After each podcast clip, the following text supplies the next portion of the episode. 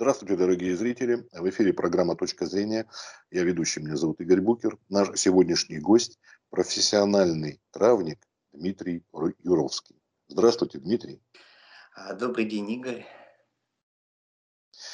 А, мы знаем, что осенью обычно заготавливают травы. Но тут вот сразу возникает вопрос, а стоит ли этим заниматься, потому что можно, по-моему, проще пойти в аптеку, и выбор достаточно большой и не очень дорогих, по-моему, да, этих препаратов. Зачем вот э, заниматься травами? Я понимаю, что вы профессионально, вы, наверное, их сдаете не только для себя.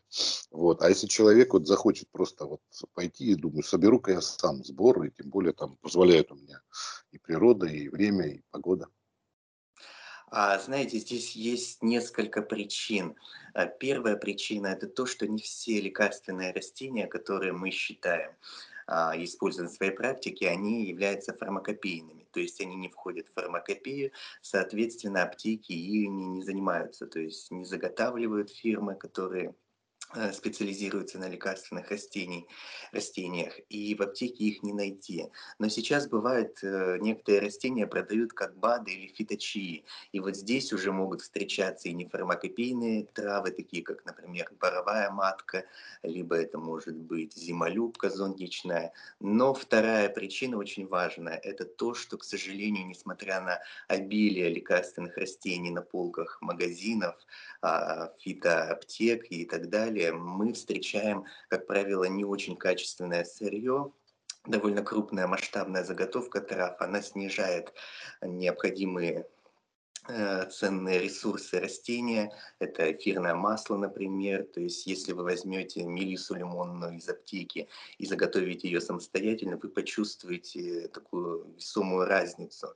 К сожалению, хоть она и обладает некими лечебными эффектами, мелиса лимонная из аптеки, но, к сожалению, резко снижаются свойства, чаще всего это связано с некачественной заготовкой на процессе сушки, но и также условия хранения для многих трав, это не, хранение хранятся они на протяжении одного-двух лет, это максимум, но, к сожалению, э, фитомагазины иногда используют э, вот эти вот травы, э, где в качестве заготовки указана лишь дата изготовления, то есть не указан год сбора, а указана дата изготовления. Иногда это может быть январь 2021 года, например, не факт, что растение было собрано в 2021 году. К сожалению, вот это главное проблема. Например, еще кора осины. Мы используем только молодую кора, кору осины. Именно в ней содержится большинство танинов, которые обладают необходимым эффектом. А промышленных масштабах заготавливают кору со старого дерева, со старого ствола.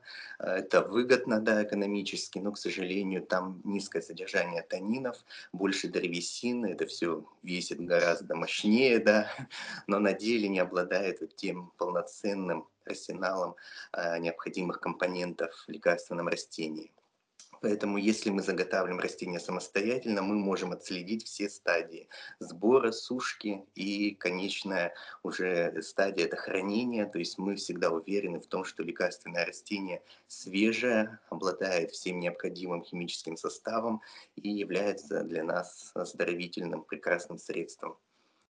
Вы знаете, Дмитрий, когда вы э, дали согласие участвовать в нашей передаче, меня что обрадовало. Дело в том, что я сталкивался, в том числе есть и ролики, даже когда наши выпускники медицинских вузов, ну еще советских, ленинградских, там, питерских, говорят о том, что вот Big Pharma, большая фармакопея, она загубила просто вот то, что, чем занимаетесь вы, травы, фитолечение. А говорит, в свое время нам даже профессорам, медикам, профессиональным медикам говорили, что любая э, таблетка – это яд с ней нужно быть осторожным. А то, что вот Господь Бог и природа нам предоставили, это то, что нужно. Бадалить, это фиты. Но вот Биг Фарма, она душит, у них денег больше. Вот. И мне порадовало, что есть люди, которые еще этим занимаются. Вы вот профессиональный травник. Не просто человек, который, да, а, пошел, вышел, где-то собрал травку рядом с домом. Нет. Вы человек, который этим занимается профессионально, который знает об этом все. То есть еще такие люди, да еще относительно молодые, не какие-нибудь там замшелые старушки, вот, которые этим занимаются. Но а скажите, вот э, любой человек может научиться, если где-то какие-то подготовки, какая-то литература для того, чтобы человек научился отличать то, что нужно, как его правильно собирать, как хранить. Э, доступна ли эта информация? А, в принципе, информации сейчас достаточно много, особенно в интернете, и здесь можно найти очень много и всевозможных курсов, а, книг, э, ну, мастеров, скажем так, кто еще помимо меня занимается лекарственными травами. Самый главный наш пункт– это РУДН, Именно там проводят подготовку по фитотерапии. И еще из таких, скажем, более официальных вузов, это Алтайский медицинский университет. Здесь проводят также подготовку по фитотерапии для медицинских работников.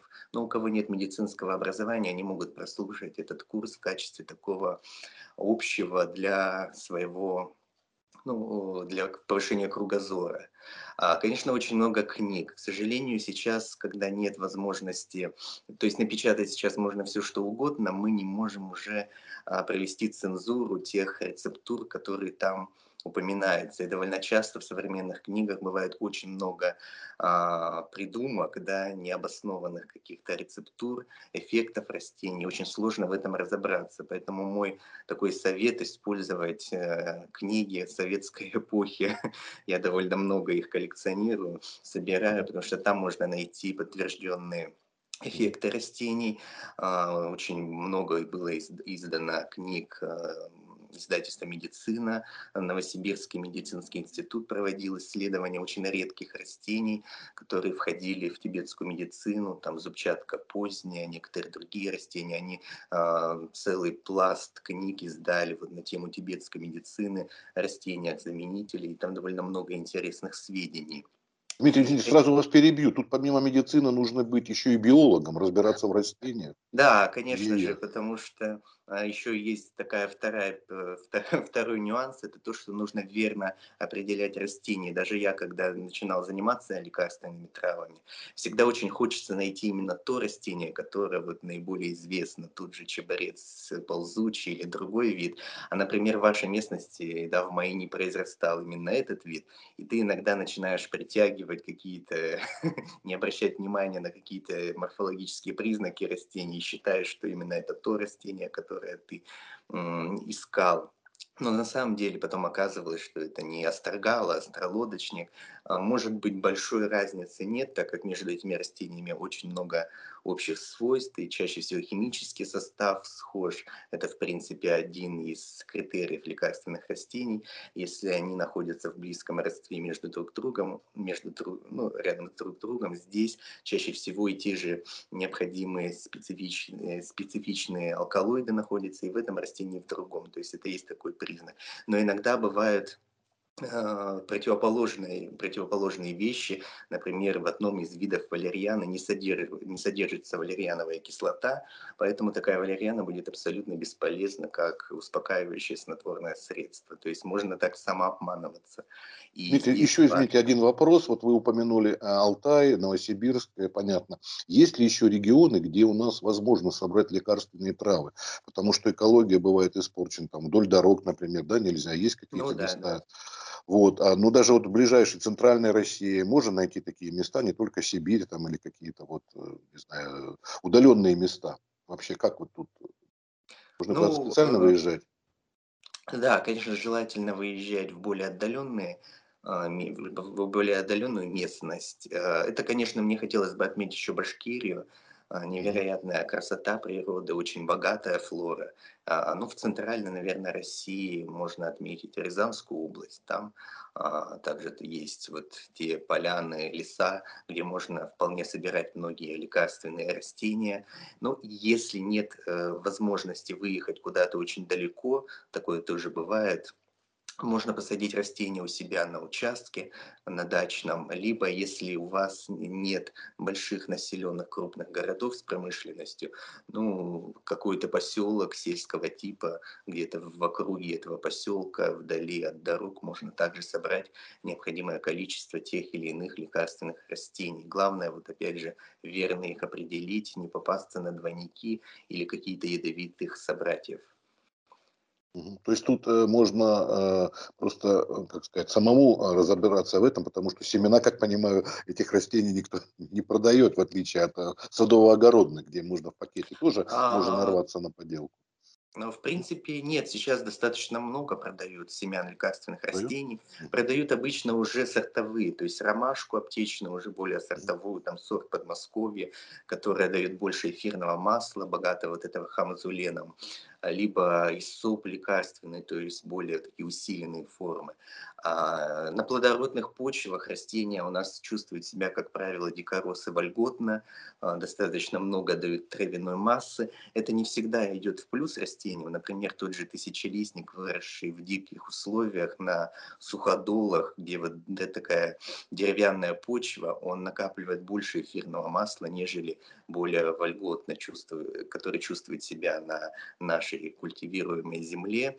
К сожалению, там меньше количество масла. Это примерно вот можно сделать для себя такую запомнить, да, такой важный критерий, когда вот растение культивируется, выводится сорт, то оно, а, как правило, утрачивает некое количество а, активных компонентов. Ну, пример тому смородина черная.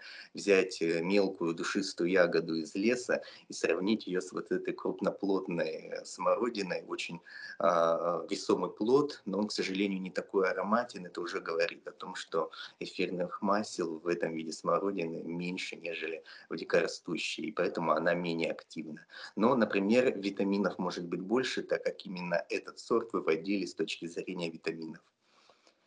Масса нюансов. И еще один такой момент, а мы говорим про осень, то есть мы можем, наверное, собирать какие-то определенные виды, мы не будем вообще перечислять это много, если это так, с весны и до появления снежного покрова. Или именно осенью, когда уже совсем-совсем зацветает все, да? Как и бахчевые. Все зависит, да, от каждого вида лекарственного растения. Но mm-hmm. традиционно весной мы собираем почки деревьев. А, в Европе очень развита геммотерапия, это лечение почками э, деревьев, именно кустарников. Там собирают липовые почки, тополиные, березы. У нас, конечно, в России чаще всего березовые почки славятся как средство при простудах, для растирок и так далее. А, дальше идет у нас кора. В это время собирается молодая кора, она только весной берется. А первоцветы, отжимается сок из первоцветов, медуницы, сока лопуха. Это все делается в мае, в первой половине июня.